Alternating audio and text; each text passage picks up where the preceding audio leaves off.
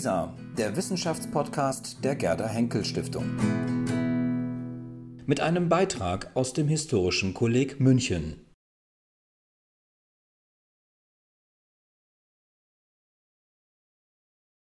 Ich bin Susanne Schregel und ich bin im Jahr 2020-2021 Fellow des Historischen Kollegs. Ich arbeite zur Geschichte der Intelligenz und Begabung in Deutschland und Großbritannien seit dem 19. Jahrhundert. In diesem Film möchte ich ein Thema aus dem größeren Forschungszusammenhang vorstellen. Und zwar möchte ich sprechen über das demokratische Denken in der Weimarer Republik.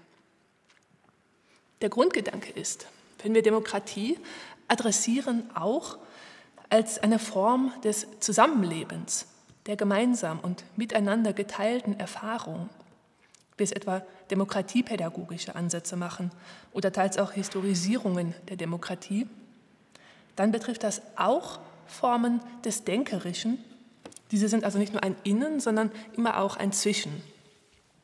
Und mein Plädoyer ist, dass wir uns in der Frage nach dem demokratischen Denken neben Denkinhalten auch mit möglichen Formen und Verfahren des Denkens auseinandersetzen. Es geht also um die Perspektivierung des Denkerischen nicht so sehr aus der Sicht eventueller Denkinhalte, sondern im wahrsten Sinne des Wortes darum, was es heißt, demokratisch oder eben auch antidemokratisch zu denken. Diese Perspektivierung des Demokratischen durch das Denkerische will ich im Folgenden mit Blick auf die Weimarer Republik diskutieren. Denn viele unserer Sichtweisen auf diese Demokratie sind auch durch Annahmen und Positionen zum Denkerischen geprägt und dabei aber ganz besonders zum antidemokratischen Denken. Dazu gehört die Erzählung von einem grassierenden Anti-Intellektualismus der Weimarer Republik. Ich gebe ein Beispiel hierfür aus Dietz Behrings Epoche der Intellektuellen. Zitat. Von den Grundsätzen, die während der Weimarer Republik die gesamte Rechte einten und 1933 dann zur Herrschaft kamen, ist eine besonders wichtig, der Anti-Intellektualismus. Dass in der Welt und im Staat nicht der Ratio die Herrschaft gebühre, glaubten alle. Unterschiedlich war nur die Radikalität, mit der dieser Lehrsatz verfochten wurde.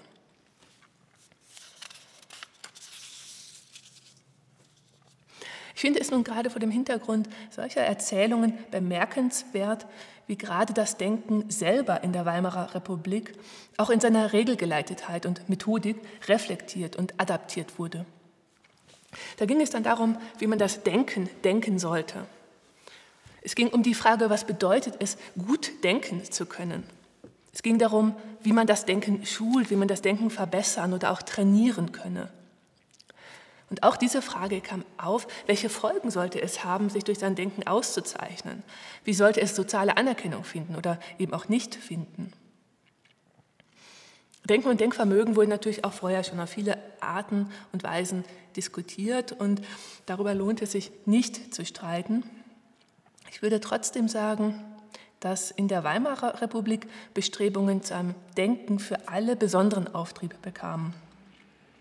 Vielleicht kann man sogar sagen, dass sie in den 1920er Jahren zusammenflossen hin zu einer Bewegung zu Formen einer teilhabeorientierten Kognition.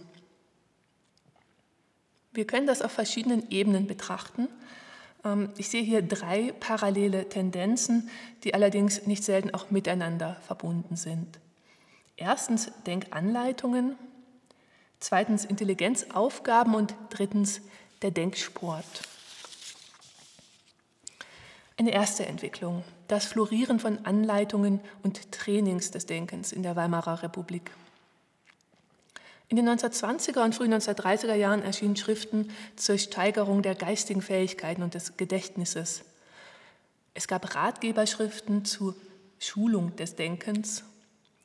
Es gab Publikationen zur besseren und rationelleren Ausnutzung der eigenen geistigen Fähigkeiten. Es gab Lehrbriefe Fernkurse, die auch Aspekte des Denkerischen aufgriffen, etwa Christoph Ludwig Pöhlmanns Geistesschulung und Pflege oder Gustav Großmanns sich selbst rationalisieren. Zu den genuin deutschsprachigen Publikationen kamen dann auch noch Übersetzungen, zum Beispiel aus dem Englischen, dem Französischen und auch Neuauflagen älterer Werke. Viele dieser Publikationen waren Schriften, und ich zitiere hier einen Rezensenten aus der Vossischen Zeitung, die mit dem Kamm und der Zahnbürste beginnen und bei der Rationalisierung des Gehirns enden. Zitat Ende.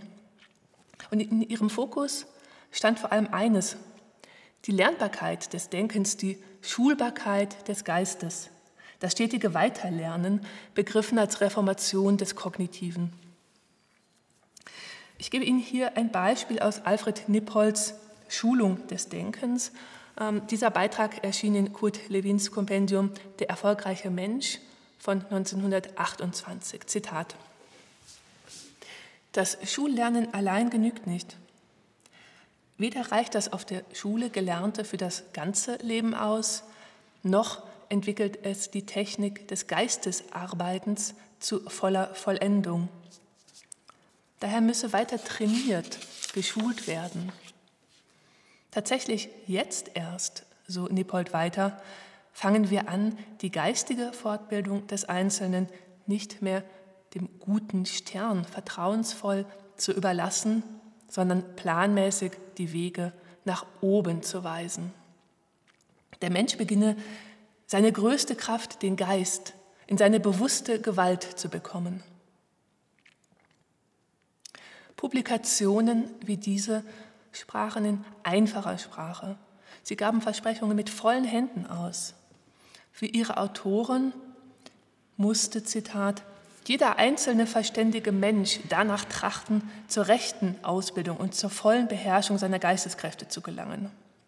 Und in der Betonung von Lernbarkeiten trugen sie dann zugleich die Aussage, alle können denken, alle können wissen, alle können besser denken lernen oder in anderer Terminologie, jeder und jede ist intelligent oder im mindesten intelligenter.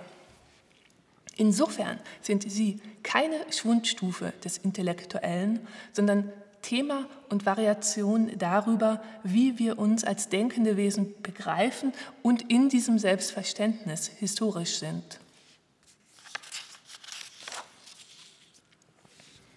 Eine zweite Entwicklung ist das Florieren von Intelligenzaufgaben und Intelligenz-Selbsttests. Diese knüpften an die nur wenig zuvor bekannter werdenden Formen psychologischer Testverfahren der Intelligenz an. Aber in den Intelligenzaufgaben und Selbsttests ging es eher um die spielerische Feststellung der eigenen Verstandesleistungen. Und oft ging es auch darum, diese zu messen, zu trainieren und zu steigern. In Zeitungen und Zeitschriften der Weimarer Republik lässt sich das seit Mitte der 1920er Jahre vermehrt beobachten.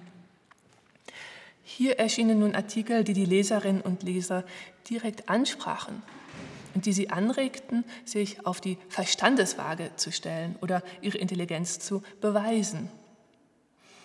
Auch im Rundfunk gab es eine Vortragsreihe zur, Zitat, Intelligenzprüfung mit Selbstbeteiligung der Hörerschaft.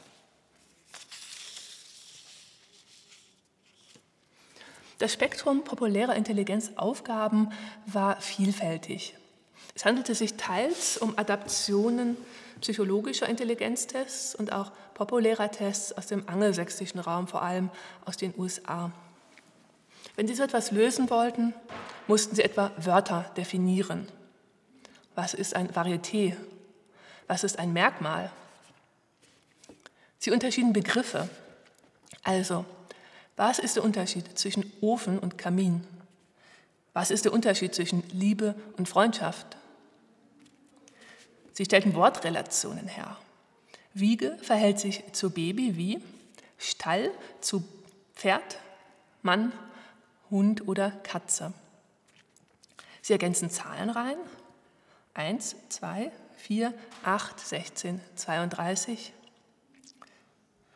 Kurze oder auch längere Rätselgeschichten sollten logisch folgerndes Denken testen. Scherzfragen forderten das Publikum heraus. Einige Aufgaben richteten sich auf die, auf die Konzentrationsfähigkeit. Da mussten dann etwa bestimmte Buchstaben in einem Text durchgestrichen werden. Andere Aufgaben gingen auf das Gedächtnis und die Fähigkeit, Zitat, aus einer komplizierten Erscheinung wesentliche Einzelheiten sofort herauszusehen. Bemerkenswert ist auch, dass Aufgaben oft technisch gehalten waren. Sie lehnten sich hier an die Psychotechnik und die zu dieser Zeit viel diskutierten Berufsauslesen an, wie hier etwa im Beispiel des Zeppelinführers. Unter Intelligenzaufgaben konnten sich schließlich auch Fragen zur Moral verstecken oder Aufgaben, die sich auf Fantasie und Einfallsreichtum richteten. Das Aufgabenspektrum war also breit, aber alle gestellten Probleme und Selbsttests transportierten die Überzeugung, dass jeder und jede das eigene Denken besser ausbilden oder seine Intelligenz steigern könne. Als dritte Entwicklung hin zur Form einer teilhabeorientierten Kognition in der Weimarer Republik will ich auf den Denksport eingehen. Denksport wurde teils auch in der Variation als Psychogymnastik gehandelt oder als geistige Gymnastik. Ansätze zum Entstehen einer Denksportbewegung lassen sich auf mehreren Ebenen verfolgen. Ab Mitte der 1920er Jahre entstanden Denksportvereine. Im Februar 1926 wurde in Hamburg der Deutsche Denksportverein gegründet. Ein guter Indikator für die Etablierung des Denksports ist die Entstehung entsprechender Publikationsorgane. Es gibt ab 1925, 26 mehrere spezialisierte Denksportzeitschriften, etwa der Denksport und das Kreuzworträtsel, Dr. Bayers Denksport, eine Zeitschrift für geistig Regsame. Deutsche Denksportzeitung, amtliches Organ des Deutschen Denksportverbandes Sitz Hamburg e.V.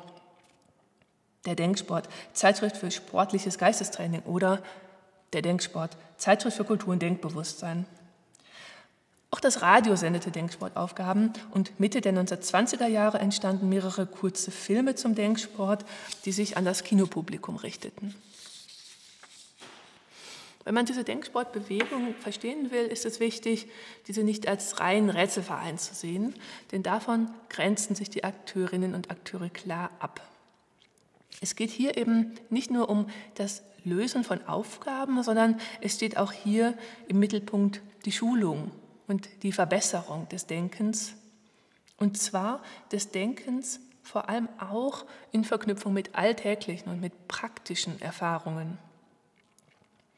Da finden sich in diesem Kontext dann auch oft Aufgaben, die nicht nur logisch abstrahierend vorgehen, sondern die anschaulich sind und im Alltäglichen wurzeln, zum Beispiel Bilderaufgaben, bei denen man Menschen wiedererkennen soll oder ähm, beispielsweise einen Unfallhergang rekonstruieren. Diese Entwicklungen korrespondieren jetzt mit größeren sozial- und wissenschaftshistorischen Tendenzen und ließen sich auch hier jeweils genauer verorten. Zum Tragen kommen natürlich Veränderungen in der Schule der Weimarer Republik und der versuchsweisen Öffnung von Bildungschancen, die vor allem in den ersten Nachkriegsjahren unter dem Aufstieg der Begabten bzw. der Tüchtigen verhandelt wurden. Ein weiterer Faktor ist die gewachsene Bedeutung der Psychologie speziell der differenziellen Psychologie und der Psychotechnik und mit ihr des Versuchs, Arbeitskräfte auf den richtigen Platz zu bringen, wie es dann zeitgenössisch heißt. Man könnte auch weiter kontextualisieren in einer gewachsenen Bedeutung der Geistesarbeit in Veränderungen auf dem Arbeitsmarkt und der Entfaltung der Angestelltenberufe. Fragen des Denkerischen wie die der Intelligenztrainings sind für andere Zeiträume auch unter dem Augenmerk der Selbstoptimierung eines zerebralen Selbst oder auch der Neoliberalisierung diskutiert worden. Ich will die vorgestellten Formen einer teilhabeorientierten Kognition hier aber daraufhin befragen, inwiefern sie sich lesen ließen auch als eine Spur des demokratischen Denkens. Wie genau verhalten Sie sich zu Anti-Intellektualismus, zur Kritik an Intelligenz und Vernunft? Und was wiederum bedeutet das für die Frage nach dem Konnex von Denkerischem und Demokratischem generell? Ich würde sagen, wir haben hier mindestens drei verschiedene Deutungsmöglichkeiten. Deutungsmöglichkeit 1. Das teilhabeorientierte Denken ist eine Gegenbewegung zum Anti-Intellektualismus. Es widerspricht Diagnosen einer in Frage gestellten Vernunft. Vorschlag 2. Die Intelligenz- und Denkbewegungen und Denktrainings verhalten sich komplementär zum Anti-Intellektualismus. Denn erst was problematisch wird, muss reflektiert und gelehrt werden. Wenn ich sagen darf, Verhaltenslehren des Denkens sind nur notwendig für ein Denken, das sich selbst ungewiss geworden ist. Vorschlag 3. Die populäre Kognition und Versuche ihrer Steigerung sind Fortsetzung des Antiintellektualismus mit anderen Mitteln. Auf alle diese Deutungsmöglichkeiten gibt es Hinweise. Und um das zu verstehen, müssen wir uns das nun genauer ansehen und ich möchte fünf Felder weiter vertiefen.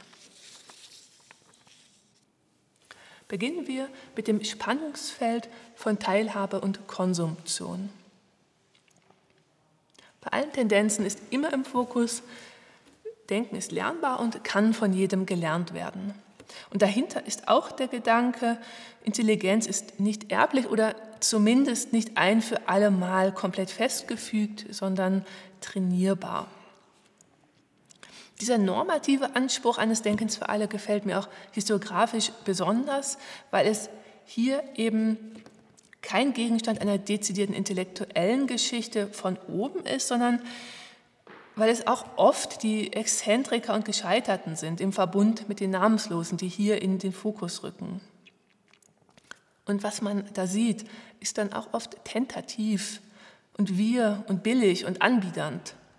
Und es ist doch auch eine demokratische Aneignung des Denkens. Teilhabeorientierung, also zu einem gewissen Grad. Und jetzt wieder die Einschränkung, das Aber. Dieses teilhabeorientierte Denken, dieses versprochene Können beruht auch hier auf Voraussetzungen. Es ist in den Denkratgebern und ebenso bei den Selbsttests und Trainings in Zeitschriften ein konsumierbares Gut. Es beruht auf Instruktion, auf Beratung und es muss oft erst gekauft werden, um genutzt werden zu können. Das geht hin bis zu sehr gewieften Vertriebsstrategien und Angeboten, die damit werben, dass sich mit den zu erwerbenden Gütern das eigene Leben, das eigene Selbst radikal verändern ließen. Etwa in einer Anzeige für Pühlmanns Geistesschulung, jeder könne, Zitat, zum vollendeten Weltmann werden, der sich in jeder Lebenslage zu helfen weiß.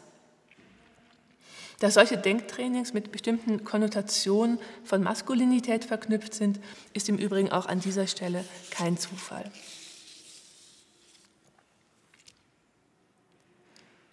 Ein zweiter Punkt zum Connex oder auch zur Diskonnektivität von Denkerischem und Demokratischem.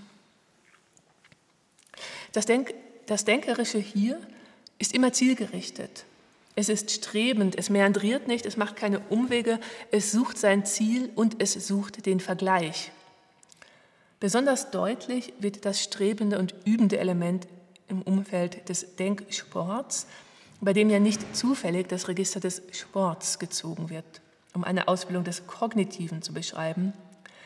Ihn begleitet das Loblied des Trainings und einer Übung der Denkfunktionen.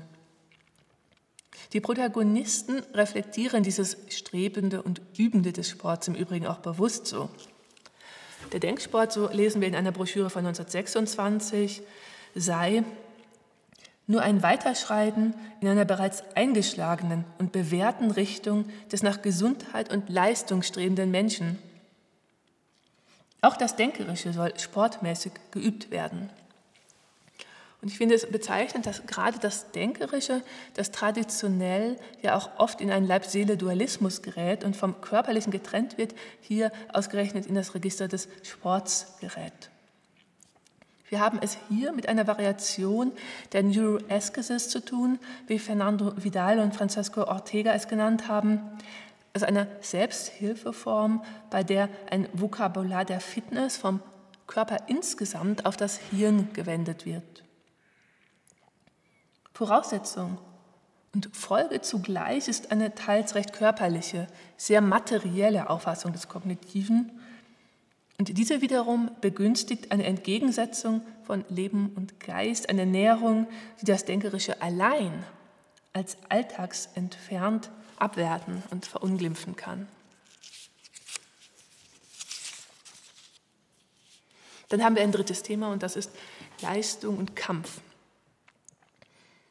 Die Wendung des Kognitiven als Sport und Gegenstand von Übung erfährt eine weitere Steigerung, wenn Denken als Kampf herausgestellt wird. Ich zitiere aus einer Denksport-Publikation von 1928. Jedes Lebewesen hat eine Waffe, die seine Existenz sichert. Die mächtigste Waffe, die die Natur entwickelte, ist die Vernunft. Sie befähigt den Menschen, seiner Feinde Herr zu werden. Der Existenzkampf ist für den modernen Kulturmenschen zu einem Konkurrenzkampf geworden, den er fast ausschließlich gegen seine Mitmenschen oder im Bunde mit ihnen führt. Die Zahl der Arbeitsfähigen und Arbeitswilligen wächst ständig. Die Bevölkerungsdichte ist so groß, dass die meisten europäischen Völker sich aus den Erträgnissen ihres Landes nicht einmal ernähren können.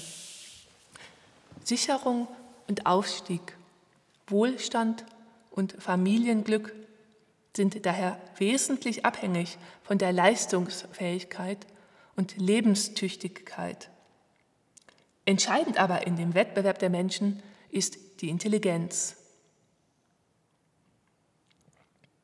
Denken für alle gewandelt sich hier also im Kleid des Kampfes, jeder gegen jeden. Es dient dem Lebenserfolg, dem Kampf um Positionen, dem Daseinskampf, dem Lebenskampf. Und das ist überhaupt erst die Zweckgerichtetheit, welche hier die Vernunft rehabilitiert. In dieser Interpretation verbindet sich das Strebende mit dem emotionalen und volitiven. Es erscheint als Willen, als Leistungsgefühl, wie Nina Verheyen vielleicht sagen würde, und auch als Steigerung des Lebensgefühls. Viertens, Bildung und Wissen. Es muss darum gehen, denken zu lernen, nicht Wissen aufzusagen. Denken zu üben und zu schulen ist also auch eine, Zitat, Waffe gegen die Überschätzung der Wissensbildung. Das Ziel ist, ich zitiere wieder, eine Hebung und Steigerung des geistigen Spontaninteresses und der Denkfreude an sich. Das ist ein Gedanke, der seltsam an die Kompetenzorientierung von Schule und Lehre erinnert, wie sie seit den 1970er Jahren Verbreitung findet. Er gründet in einer Absetzung gegenüber tradierten Formen von Bildung und Wissen, die ein klar anti-elitäres Moment hat, die Kognition will und die zugleich doch auch anti-intellektualistische Züge trägt. Ich zitiere aus der Funkstunde von 1927. Die Rückwirkung gegen die Lernschule und gegen die Überschätzung der Bildung ist der rege Anklang, den die Denksportbewegung gefunden hat. Der Denksport versucht die Übung und den Drill der Denkfähigkeiten. Er verzichtet bewusst auf erlerntes Wissen. Das Material, an dem denkend gearbeitet werden soll, sind das im täglichen Leben erworbene Wissen, die Erfahrungen des Alltags, das seelenhafte Verständnis die Beobachtungsgabe, die Grundgesetze der Menschenkenntnis. Und auch hier ist ein Bruch angelegt, eine Trennung in natürlich, unnatürlich, Leben und Geist. Ich zitiere weiter aus der Funkstunde. Die philologische und akademische Bildung entwickelt nicht die natürlichen Denkkräfte. Umfangreiches Wissen wirkt als Last, es macht unbeweglich und schwerfällig.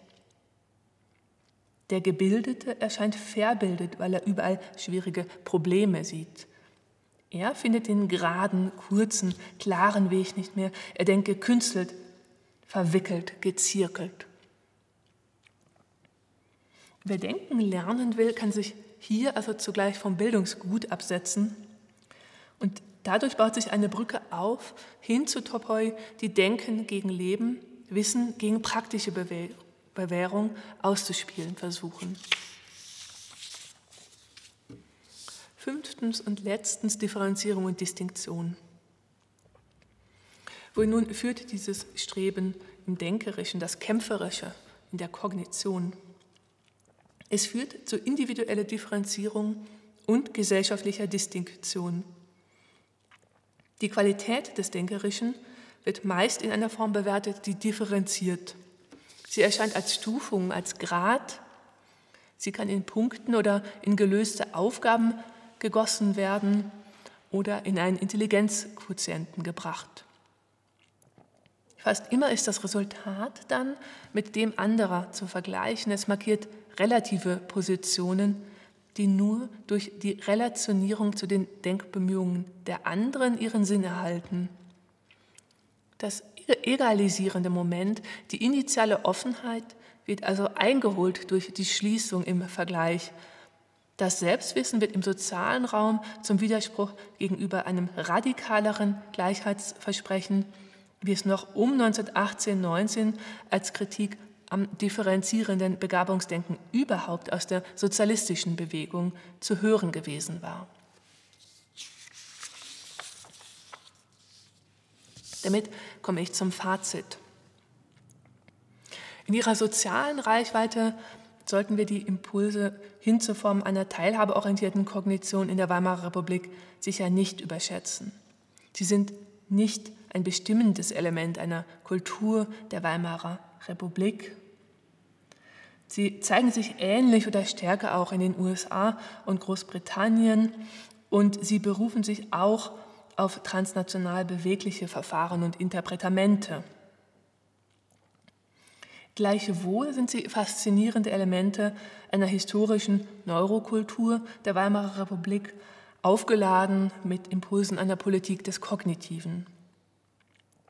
Und dadurch können sie uns im Nachdenken darüber unterstützen, wie wir den Konnex zwischen dem Denkerischen und dem Demokratischen eigentlich theoretisieren wollen.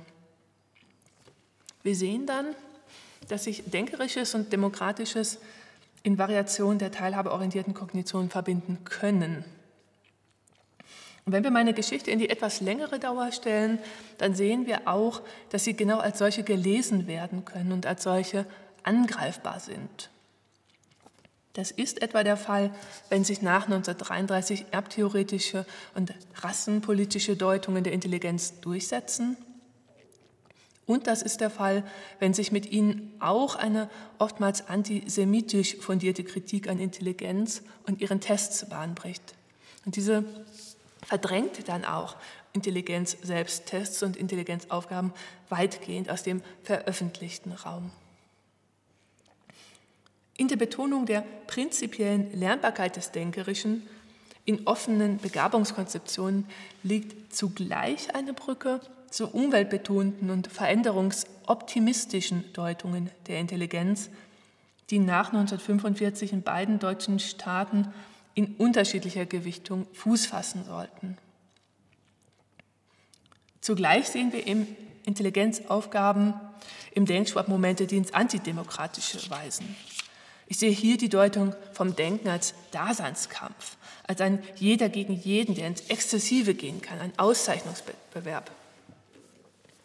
Das sind dann auch Linien, die im Nationalsozialismus in variierter Form weiterlaufen, nun allerdings in einer Interpretation als Zitat Auslese und Leistung, die sich nicht auf eine intellektuelle Begabung beschränkt, sondern auf den ganzen Menschen geht, wie es anlässlich einer Schulauslese von 1938 heißt. Die betrachteten Tendenzen hin zur Formen teilhabeorientierter Kognition in der Weimarer Republik sind zudem inhaltlich ambivalent, weil in der Hinterfragung des Intellektuellen, des nicht praktisch Denkenden, der gebildeten Eliten zugleich auch ein antidemokratischer Impuls sitzen kann. Das kann im Namen von Tat und Leben sein, wie in den späten Weimarer Jahren. Aber das ist auch etwas, das wir in den politischen Kontroversen der Gegenwart sehr klar sehen, wenn Sie etwa an die Querdenker ähm, denken, bei denen nicht zufällig das Denkerische im Fokus steht oder ihre abwertende Bezeichnung als Covidioten. Da wird dann ein möglicher Kipppunkt des Demokratischen gesehen, der auch durch die Bedrohung einer bestimmten Form des Denkerischen herausgearbeitet wird. Wir sehen also alles in allem, dass das Denkerische nicht zwangsläufig mit dem Demokratischen koinzidiert, genauso wenig allerdings wie Antiintellektualität mit dem Antidemokratischen. Wir können aber dennoch fragen nach den möglichen Formen eines demokratischen Denkens und eines Denkens des Denkens, das eine als Kampf gedachte Leistungsorientierung vermeidet und das Ausschlüssen entgegenwirkt. Und wir können suchen nach den Spuren eines Denkens, des Denkens, das sich nicht ausspielt gegen andere mögliche Formen der Welterkenntnis und das gleichwohl getragen ist von einer Freude am Denkerischen wie in einem Spiel. Ich denke, dass das etwas ist, was anregend sein könnte für die Geschichte des Demokratischen und des Politischen, aber ebenso für die Geschichte der Wissenschaften und des Wissens, für die Weimarer Republik und auch darüber hinaus. Vielen Dank.